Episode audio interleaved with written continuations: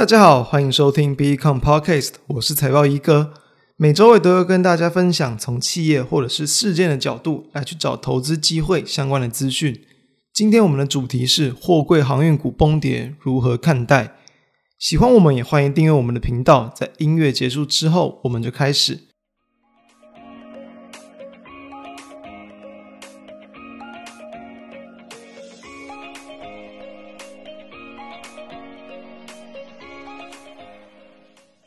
货柜航运股在连续两天的一个崩跌之后，可以看到，在今天呢，最主要的指标二六零三的长荣是这个打到跌停板。虽然在尾盘是一度有这个跌停打开，但中场的收盘还是几乎收在跌停板附近。二六零九的阳明哦，在二十分钟处置一盘的一个情况之下，在今天的第二盘，就是一月七号的第二盘，直接被打到跌停，一路锁死啊，锁死到这个收盘都还没有打开过。而二六一五的万海也是这个这样的一个弱势哦，虽然说最终跌幅是有收敛的，但依然是一个往下短线破线的一个结构。所以以这样的一个行情来看待，我们该如何去做一个讨论？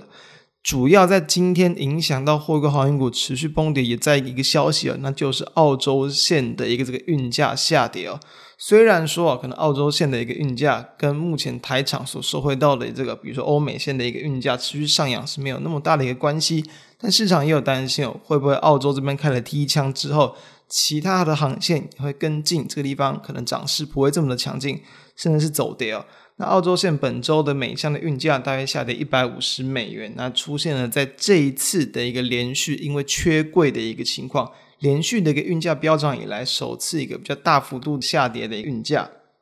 那我们要知道，其实最主要的一个运价指数 SCFI 就是上海出口集装箱运价指数。统计到目前，他们所公布的最新资讯，大概就是在我们跨年前十二月三十一号，其实哦，还是较当时公布的上周上涨了大约五点三帕，一周就涨了五点三帕，还是一个非常强劲的运价的走势。因此，有人会在这个地方会认为说，是否会因为其实运价还是非常强劲，其实基本面还有撑。这边其实我们要点一个问题哦，就是说呢，很多时候这个所谓的一些基本面很好，所谓的涨价题材哦。往往在股价刚开始崩底的时候，都是会持续存在的。我们还是需要去搭配，不管是这个筹码的变化，又或者是淡旺季的表现，并来去做参考。从今天一个情况来看哦，其实货柜航运就我们的一个判断认为哦，这一波的一个运价上涨，顶多大概就是到这个可能二月左右，就农历年前。也因此呢，我们会认为哦，其实旺季在一个景气的一个循环，或是这一波一个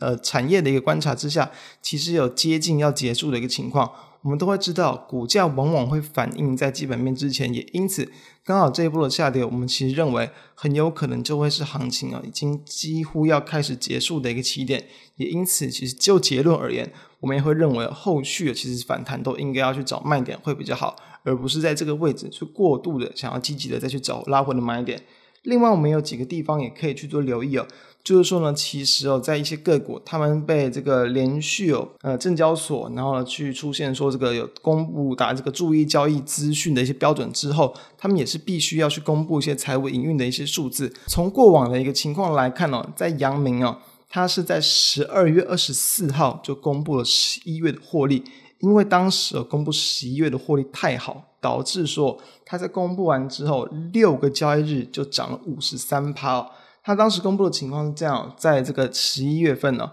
单月每股盈余是零点九二元呢，相较于去年全年是亏一点六六元，今年的前三季只有赚零点七一元，它光是一个月就打趴了今年前三季赚的一个水准。那就再以第三季的一个水准来看，第三季它赚是这个一点零五元，平均一个月也只有赚零点三五元，等于哦，它在十一月份哦，其实可以说。大约是在第三季哦的一个平均一个月份，大约有三倍左右的一个获利水准，所以说非常大幅度的跳增，导致到后续股价连续的飙升。那因此在筹码的部分，我们也可以看到，其实哦，在阳明公布完十一月的获利之后，外资的筹码是由原本短期的一个卖超，两天之后转为买超，直到今天哦，应该是说一月七号连续两天的崩跌，都还是持续的站在买方的，中间只有一个交易日是站在卖超的。因此可以看到，公布出优于市场预期的数字，再搭配到股价是正向的反应，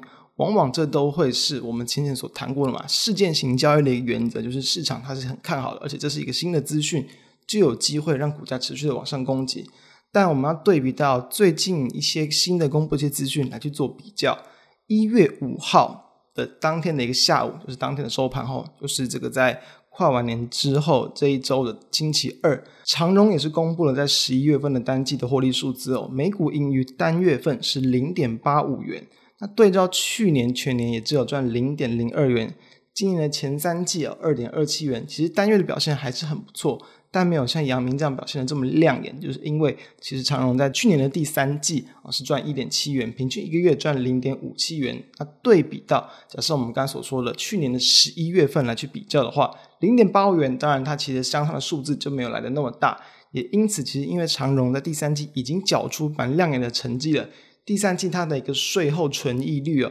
是有来到十七点二五趴左右的，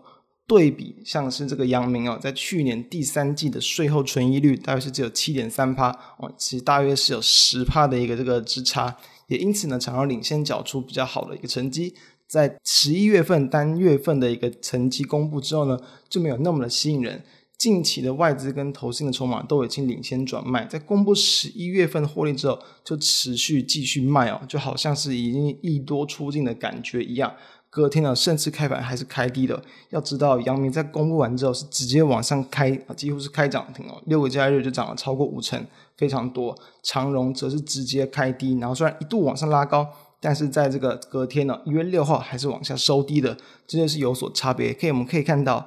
对于一些新的一些资讯，对于一些新的获利，整体的货柜航运股，他们在股价上的反应，或者是在筹码上，反而的动作都已经有所不同。搭配到近期的位阶已高，我们已经认为，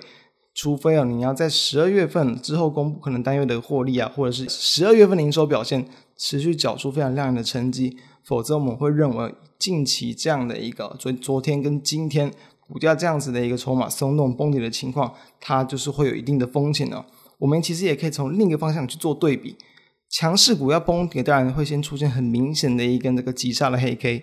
弱势股要出现反弹，要出现止跌，也一定会出现很明显的一根这个长红 K 棒。我们在十二月十七号，当时候录的音没有谈到二九二九的陶地嘛？当时候的前几天，十二月十四号，它是在连续非常多根跌停板之后的第一根涨停，当时的收盘价是十四点一块钱。我们在当时谈到，虽然说它的财报还是很烂，但是呢，就技术面来，它确实已经有出现止跌的一个这个迹象，并且也可以去留意说，之后如果当它的一个这个营运开始回温，获利重回到一个正数，它的股价有机会挑战净值。那我们在当时谈完之后，如果是以十二月十四号当天的收盘涨停那天的收盘十四点一来去计算，哦，其实在以目前来看哦，就是以目前的一月七号来看，这个过程之中哦，它最高是有反弹。四十三趴的哦，可以说，即便公司很烂，即便它的一个会计师事务所可能出了问题，即便它内部出了问题，但是当它的一个股价技术线型确实出现了连续崩跌之后的止跌，它其实还是有很强的一个反弹力道。那其实就当天呢，就是说在十二月十四号涨停那天的最低点，也是那天目前以来的一个最低点。因此，这就是一个迹象。相反的，我们倒过来看。其实有这种强势股开始从上往下的一个崩跌，强势的一个锁跌停，它往往就是一个警讯。也因此哦，目前来讲，我们会认为哦，货柜航运啊，搭配到我们一开始所谈的，其实在这一波产业的涨价旺季，可能已经慢慢接近到了尾声。它在这一波的一个行情，有可能暂时就要告一个段落。不建议各位同朋友们再过度的去做关注。如果手中还持有的话，不管你是近期才去进场，然后短线有套牢，或者是这个一路报上来获利的，也很恭喜。但是我们都会认为，在这个位置其实都不应该再再度太过乐观了，应该要要去比较以一个反弹站卖方的角度来去应对后续股价变化。以上就是我们今天跟各位分享的部分，我们下周再见，拜拜。